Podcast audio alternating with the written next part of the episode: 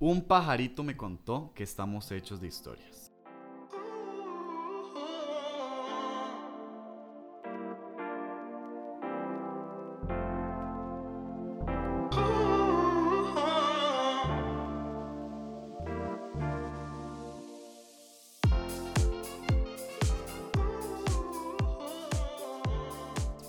De eso es lo que vamos a hablar hoy en este nuevo podcast. Aquí estoy con Noé. Hola. Eh, hoy vamos a grabar Noemi y yo porque Raque por asuntos laborales no pudo asistir con nosotros. Asuntos laborales. Pero bueno, di nada, vamos a hablar un poquito de eso. Esperamos que todos los que nos estén escuchando estén súper bien, mae. Y nada, sin más preámbulo. Música, edición. Ok. Eh, di, hablemos primero de la interpretación. O bueno, básicamente. ¿Hablemos de qué trató? Sí, sí, sí. Ajá. Básicamente es importante decir que un pajarito me contó que estamos hechos de historias es una pieza de teatro dance. Entonces es la primera vez que en Café Cangrejo vamos a hacer un podcast De teatro danza. de este tipo, sí. Bueno, y también vamos a aclarar que no vamos a criticar nada de danza porque eh, aquí literal, ¿quién soy yo para juzgar? Yo no sé nada de danza. No soy yo para juzgar. Pero eh, vieran que la pieza es bastante teatro, o sea, es bastante Sí, teatral. eh, Sí, es Ajá. exacto, exacto, exacto. Es muy. yo creo que está bien, teatro, danza. O sea, eso ya lo hablaremos después, pero nada más yo creo que las partes que eran de danza, di, contaban la historia que también se estaba diciendo en, el en las partes de teatro. reforzaba. Entonces, exacto, entonces yo quedé, di, gagging, mae. Estaba súper bien. Pero bueno, hablemos de las interpretaciones o la ficha técnica primero. La dirección fue de Bernardo Mena, la dramaturgia por Estefan Esquivel Valverde, Los intérpretes creadores, Brian Chavarría Campos y Camilo Reguera Bonilla. El diseño de vestuario por Nani García. la producción musical de Jorge Salazar Arroyo, La asesoría de luces y espacio de Mariela Richmond. el diseño gráfico de Ale Barro La fotografía y registro de video por Vale Aguilar. y el teaser y registro de video de Gustavo Abar. Listo, estas son Ok. las personas. De ahí, yo voy a, yo voy a empezar así, vean, hagámoslo así. Si yo tengo que darles puntuación del 1 al 10, vámonos straight to the point. Yo les doy un 10 a cada uno. Mae, creo que lo que más me gustó de ellos, que es muy complicado de ver, que creo que es lo más complicado de trabajar en el teatro, que creo que es todo un reto y que son ratos de, de, de, relajación, de preparación, de estudio. eran súper orgánicos, mae. Súper orgánicos, la voz súper orgánica, el cuerpo súper orgánico. ¿Cómo pasaban de un momento a otro? De, pues, de estar ahí nada más, eh, que es, es, es difícil también estar, a la parte más danzada. Todo eso estaba muy orgánico. A mí me gustó muchísimo. Esta, eh, había un distanciamiento muy vacilón con el público, en sentido de que uno no sabía eh, si estaban hablando de sí mismos, si literal, no sé, Camilo estaba hablando de cosas de Camilo o Camilo estaba hablando de cosas de, de Brian o estaban inventándolo. Entonces, todo este tipo de autoficción, me parece que estaban jugando, estaba muy chiva, muy interesante y muy bien hecho. Sí, justo, yo, yo justo iba a decir eso, creo que es una autoficción demasiado tuanis. Y eso que mencionaba no es súper importante, mae, porque digamos, eran momentos donde está, donde uno sabe, o, o por lo menos eso cree saber uno, digamos, que están hablando de ellos, después están hablando del otro, después están diciendo cosas de verdad y también están diciendo cosas de mentira, pero uno no sabe, digamos, uno no sabe qué es de verdad, qué es de mentira, qué es de ellos, qué es del otro, uno simplemente lo entiende por el contexto de, de la pieza como tal, pero no, no sabe, uno no puede decir como puta, mae esto es verdad, o Ajá. esto es mentira, o eso sí es de Camilo. A menos que uno sí los conozca bien, digamos. Hay algunas cosillas que tal vez uno podía, podía Sí, porque uno medio, Exacto. me conoce Camilo, ajá. E- exacto. Pero del de, Brian, yo no, lo conozco. Ajá. Ajá. Entonces poder decir como que esto es verdad, esto es mentira, o uno decir, mira, esto sí será o no será. Ujú. Entonces era también como que se crea esa intriga. Y de- ese morbo por saber qué es verdad y qué no es verdad. O sea, Exacto, como esa intriga de, madre, ¿será? Y ahí ahora quiero saber. Varas así. Pero bueno, la, la organicidad estuvo súper bien a nivel de, de, de danza. Yo creo que la cualidad de movimiento, ma, está súper rica. O sea, era danza contemporánea porque ellos son, bueno, por, por lo menos Cami, sé que es bailarín y coreógrafo de danza contemporánea. Be- Brian no sé qué otros estilos bailará, de fijo danza contemporánea lo hace súper bien. Junta creo que es de, de danza contemporánea, Junta, Junta Arte Escénico, yo creo que sí. que es el grupo de ellos dos. Pero bueno, la cualidad de movimiento está súper bien, mae. Ay, no, el momento, hoy hubo un momento en el que ellos se meten como en una tela mientras suenan unas voces sin off que hablan como acerca de ellos o, o no sé, ¿verdad? Y me pareció increíble.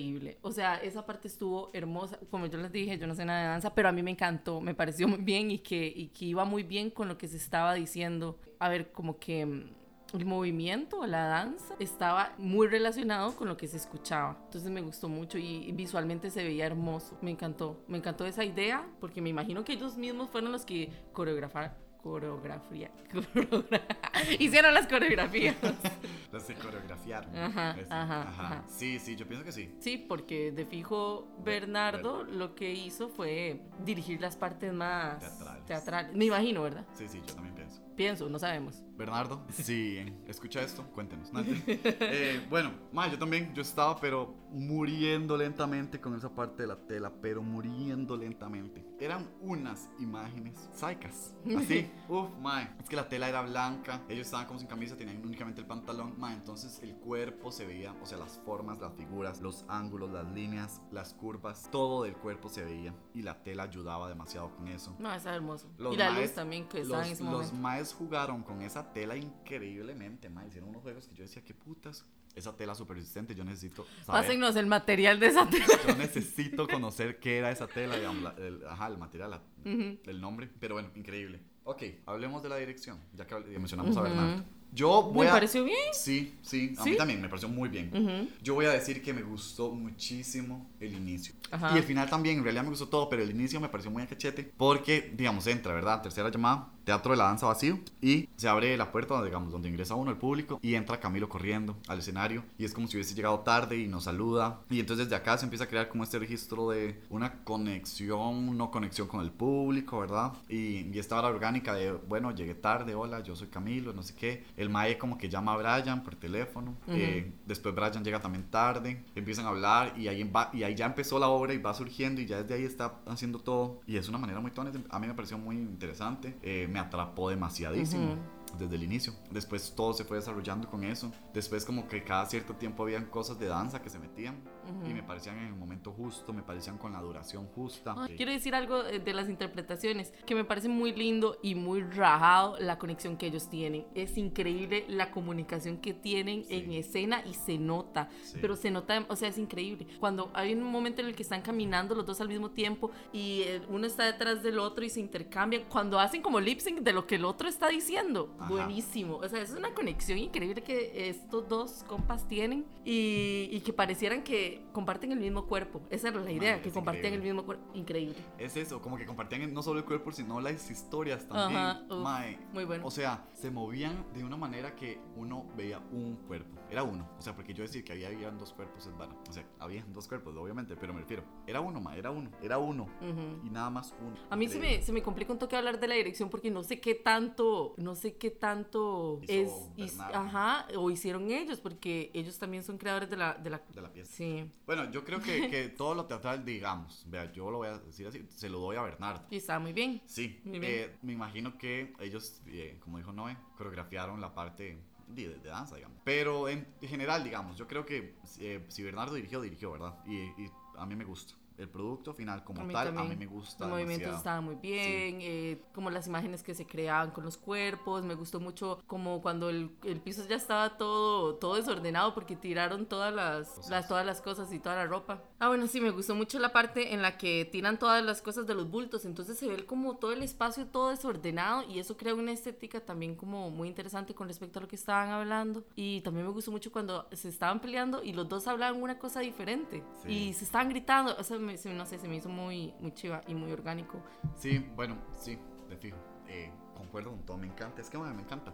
Ahora que, que, menciona lo del espacio y así, hablemos de las luces y el espacio. Que dijimos que la asesoría era de Mary Richmond. Las luces estaban increíbles, mae. Me parecieron increíbles. Había momentos donde reforzaban demasiado como las cualidades del movimiento en la parte de danza. Están muy bonitas. Hubo otras donde veíamos como, veíamos como la mitad del cuerpo, nada más porque eran como laterales. Otras que eran como más frontales. Hubo momentos donde como las, las contraluz hacían juegos demasiado... También había momentos en los que la luz eh, se volvía parte de la acción. Cuando eh, había un momento en el que estaban peleando por hablar, entonces la luz se movía como si fuera un seguidor. Yo creo que no era un seguidor, creo que estaban programadas. Bueno, no sé. Pero bueno, eh, parecía un seguidor y entonces ellos estaban peleando por quién se metía en la luz y eso era muy divertido porque entonces ellos se movían dependiendo de dónde estuviera la luz. Sí, eso estuvo súper chido. A mí también me, o sea, me gustó demasiado eso. Y los colores que utilizaron la luz, porque utilizaron mucho muchos colores.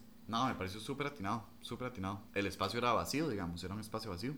No, o sea, no había escenografía como tal. Ellos, di, ellos crearon el espacio a partir del cuerpo y de los objetos que tenían. Y que básicamente era ropa. Ajá, lo, lo único exacto, que tenían era, ropa. Ujú. Y la tela mágica. Y la tela mágica. sí. Eh, la música me pareció muy tuanis. Hubo un momento donde ellos hicieron danza contemporánea, podemos decir así, tal vez, no sé, me corrigen. Pero donde bailaron, pues. Y era como hip hop. Sí, era música. como hip hop. ¿Verdad? Pues yo qué sé, era Sí, como tampoco. urbano. Digámosle urbano. Ajá, urbano.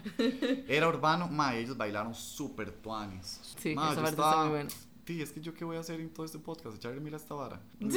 qué pereza, pero es que me gustó mucho, ma, todo estaba muy tuanis, a mí me gustó mucho. Después, al final, hubo un juego con el público, que era donde básicamente el público decidía el futuro de ellos. De ellos. Esto chido. ya se ha visto en otras piezas teatrales, que decir, ya se ha hecho en otras cosas. Que como interactuar con el público así directamente. Y no con, y con lo de decir el futuro. Ah, ¿en serio? ¿En Sí, cuál? se, se- se- se hizo en otra que sí utilizaban aparatos electrónicos. Ellos dijeron, esta no se va a hacer con aparatos. Ah, Yo me no acuerdo de una que se hizo con aparatos electrónicos, lo de decidir el futuro de la obra, algo así, era no de ellos, pero era como del futuro de la obra. Y entonces el Mm. público decidía y lo que la mayoría del público decidiera era lo que pasaba en la obra. Ah, ah bueno, así. sí. Sí, sí. Entonces era como algo así. Pero bueno, ellos de- le daban al público la oportunidad de decidir qué pasaba con ellos. Eso estuvo muy tuanes, muy interactivo, muy jugado. Mantuvieron siempre la atención, no se cayó, no fue aburrido, tampoco fue incómodo, nada, todo muy rico. Sí, sí, a mí me gustó todo bastante. Bueno, hablemos del vestuario. Ah, sí. El vestuario me pareció interesante. Me gustó las camisas, las camisas del inicio. Es que bueno, ellos llegaron Las con que tenían una forma geométrica. Ah. Sí, Sí. Tal vez yo estoy loca, pero me, me parecía que esa, esa, ese diseño, a ver, como que hacía alusión hacia, al interior del cuerpo. Es que tiene una figura geométrica como hacia adentro y yo decía, uy, claro, eso es como que hace alusión al centro de ellos porque toda la temática era desde el yo, desde las problemáticas del yo, des- del futuro de ellos, de, de las vivencias de ellos, de quiénes eran en el pasado, en el presente, en el futuro. Era muy de identidad. Bueno, tal vez yo estoy loca, pero eso, no sé, a mí, eso es lo que yo sentí lo que vi en ese momento. Yo creo que está loca. Yo no lo sentí. Le juro que yo vi eso, no estoy aquí Bueno. rebuscando. No sé, yo vi una camisa. No, yo sentí eso, se lo juro, se lo juro. Yo vi una camisa tuani. De colores y con líneas. Lo que menos pensé es que la camisa me podía enseñar el interior de Ay, ellos. ya, bueno, ya. Se lo juro. Pero nada, nada, está. Es una buena lectura. Pero nada, nada, yo creo que está, está válido, está súper tuanis.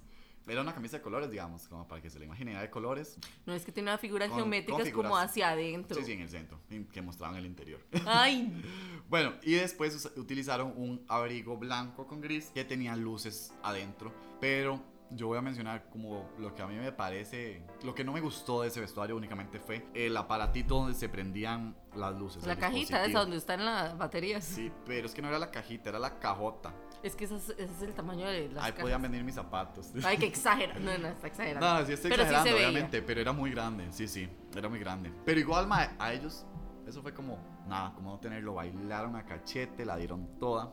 A mí me hubiera gustado que no hubiera luz en ese momento. Yo le, yo le Ajá, luz espacial, digamos, que fuera solo la Ajá, lucecita ajá, del como- vestuario. pero bueno, pero bueno, eh, se veía muy Sí, bonito. es que el vestuario se encendía, digamos, las luces Ujú. adentro. A mí me gustó todo, pero solo de la cajita no. Pero el esa- ese abrigo con luz, démelo, yo lo Sí. quiero, yo lo quiero. Y lo demás estaba X. Sí, el demás, el, El, el el de vestuario polo, ajá, estaba era X. un vestuario normal, conseguible. Sí, sí, sí. Pero- Cómodo para que pudieran moverse. Sí, exacto. Pero Nani muy bien ese, ese abrigo, a mí me gustó mucho. Y muy bien la tela, man. Ay, esa tela. Esa tela cachete, es que la sí, tela. es que ya. ¿Qué, qué, qué? La dramaturgia. La dramaturgia La de Stefan dramaturgia me encantó, estuvo increíble este juego de no saber, de no saber de, si están hablando de sí mismos, del otro. Eh, me gustó mucho cuando hablaban al mismo tiempo, incluso me gustó mucho las voces in off, todo lo que decían, parecía muy chido también. Sí, yo creo que, que esta, este juego de autoficción Y esta vara tan contemporánea de que ellos son ellos, digamos, Camilo era Camilo Brian era Brian, a mí me encanta. Sí, a mí también. Esta vara de autoficción, digamos, como de contar y meter cositas que no sé. Sí, sí, engañar al público. Sí, Sí, jugar- cuando es jugar un con eso. personaje, es un personaje, todos sabemos que es ficticio, pero aquí eran escrito, ellos, digamos. ajá, Aquí eran ellos, entonces uno decía, ay, eh, es lo que crea morbo. Ujú, O sea, ujú, sí. De saber si sí, si no, o sí, qué. sí. Nada, yo creo que, que Stefan Díaz hace bretes dramatúrgicos muy tuanes, man. Sí. Y no puedo, no podemos obviar que dice como sea, ahí hay y está el sello de, de Brian y Camilo, porque no se pudo haber escrito si no están las historias de ellos. El mensaje final, ah, ma, hasta se me pone la piel de gallina. fue muy lindo.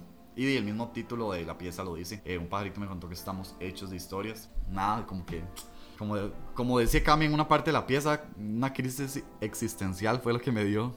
Yo dije, madre, como claro, que tú es que, ¿verdad? O sea, uno sabe que uno es uno, pero también es una construcción social, también es una construcción de ancestros, es una construcción de todo. Y, y ellos lo plantearon muy tuanes. Me gustó mucho cómo llegaron a eso. Entonces, como que el cierre que fue con, con eso me pareció súper catártico, muy rico. Y nada, eh, nosotros la fuimos a ver el último día, que fue el domingo. Domingo 28 de agosto. Y en esta eh, salió en el futuro que ellos iban a seguir montándola y que iban a tener mucho éxito el otro año con esta puesta. Entonces, eh, si la vuelven a montar y el, y el futuro es eh, pegó, nada que ver.